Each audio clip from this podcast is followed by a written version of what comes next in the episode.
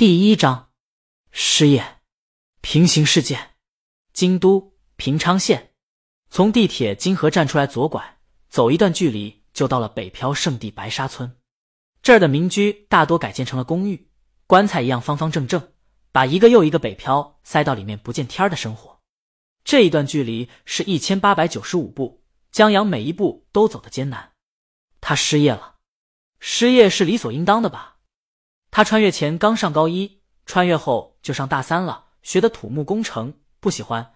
毕业后改当文案，工作是运营一个旅游网站、社交媒体账号。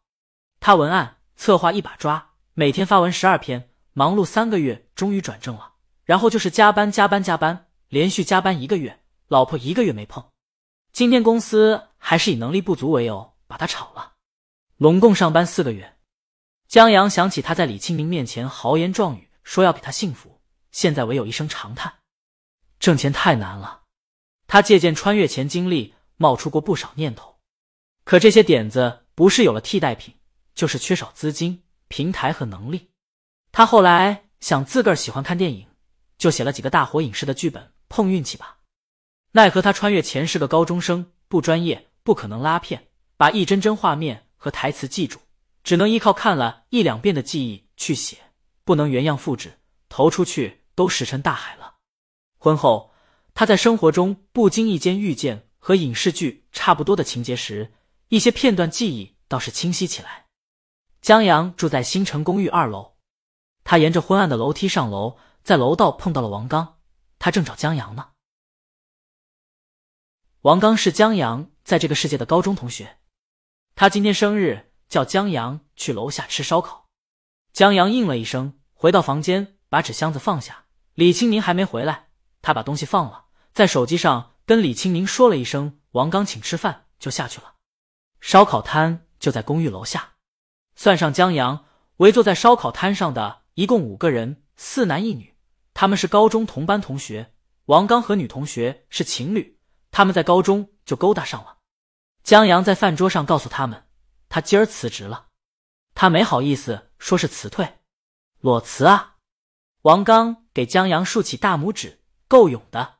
他们是一个破县城的县中出来的，学历不是三本就是大专，向来只有工作挑他们的份儿，没有他们挑工作的份儿，干的都是不称心的工作，能有口饭吃就不容易了。江阳苦涩的笑了笑。他们喝了不少啤酒，结账后又去村口 KTV 唱歌。江阳不喜欢唱歌，歌也不喜欢他。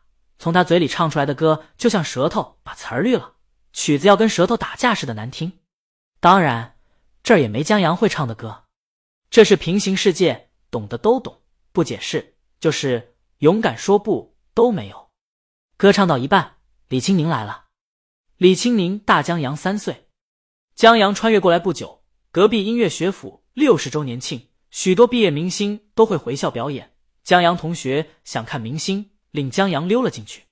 他们在校园晃荡时，江阳见到了一路尾随他的李青明。他背一个大提琴，一身朴素衣裳，戴一个大黑框眼镜，留着能挡住眉毛的奇葩刘海。李青明说他对江阳一见钟情，要江阳的联系方式。江阳这头一次让姑娘倒追，糊里糊涂就把联系方式给了这个身材倍儿棒的大姐姐。后来李青明就经常出现在江阳大学生活中了。他约江阳爬山、看电影、听演唱会，跟他一起吃食堂，在图书馆看书、钻学校小树林。等到江阳毕业时，李青宁在校门口把户口本拍到他面前。江阳一天领了三个证。李青宁现在还戴着那个黑框眼镜，留着厚厚的遮眉刘海。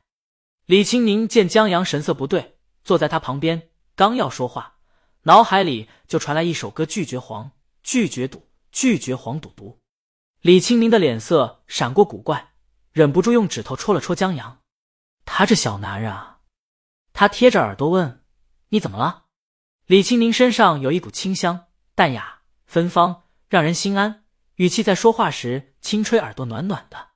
失业了，江阳满腹歉意：“对不起。”李清明笑了，他还以为出什么事了呢。这男人是身在宝山中不自知，他忍不住出手。把他努力梳成的大人模样的头发打乱，没关系，我养你啊！好，好啊！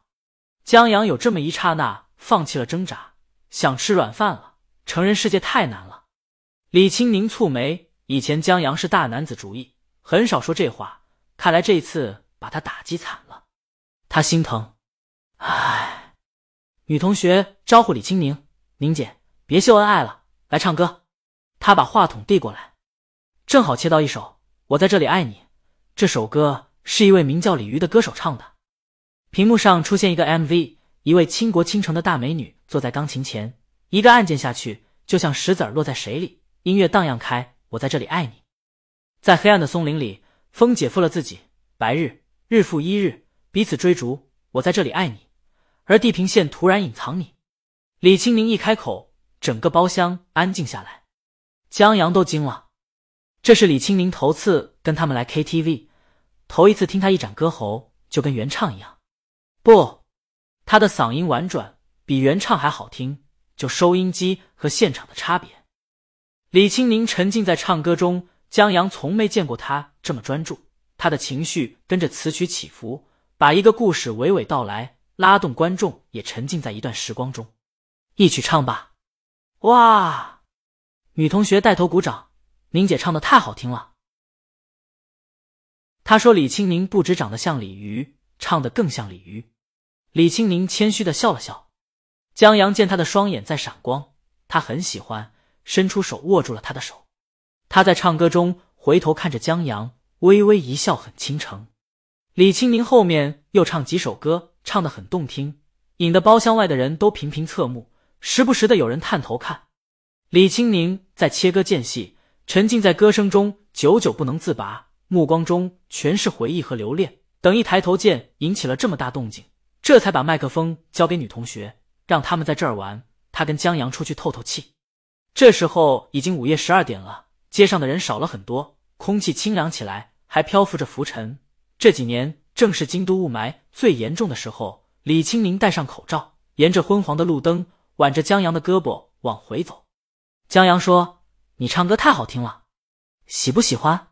喜欢。你刚才把他们都镇住了。王刚他们过生日的流程。”就是吃饭、唱歌，江阳这破嗓子就是想吼几句，都让他们赶下台。向来只有旁观的份儿，现在江阳算是扳回来了。李青宁搂紧他胳膊，这小男人太可爱了。他们在路口等红绿灯，街道这边是白沙村，街口对面是高档小区，小区内的万家灯火都和他们无关。江阳别说买这儿一套房子了，就是租都租不起。江阳又想起了他失业，有那么一刹那。他想逃离这个城市，可他有家室了，不是想逃就能逃的。绿灯了，李青宁拉了拉他，他们过了路口，拐向白沙村。村内人不少，许多加班狗刚赶末班车从地铁出来，在外面应付一口。江阳以前也这么晚回来，现在江阳看着他们疲惫的样子，竟有点羡慕。回到公寓，打开电视，把声音调到最大。这公寓的墙隔音不好，办事儿的话。就得把电视声音调大。电视上播放的是一个音乐综艺节目，有一位中年乐评人忽然站起来：“我今天在这儿道歉，我向天王道歉。虽然你的专辑一张不如一张，但至少在努力突破自己。我还向鲤鱼道歉。鲤鱼的最后一张专辑我抨击过，我骂他是馊了的饭菜端上来糊弄人的，可那是米其林大厨做的饭放馊的。我万万想不到他离开以后，会有人把狗屎端上来让我点评，我恶心。”恶心！他摔耳麦离开了，留下一片哗然。李青宁一怔，江阳问他怎么了，李青宁摇了摇头。本章完。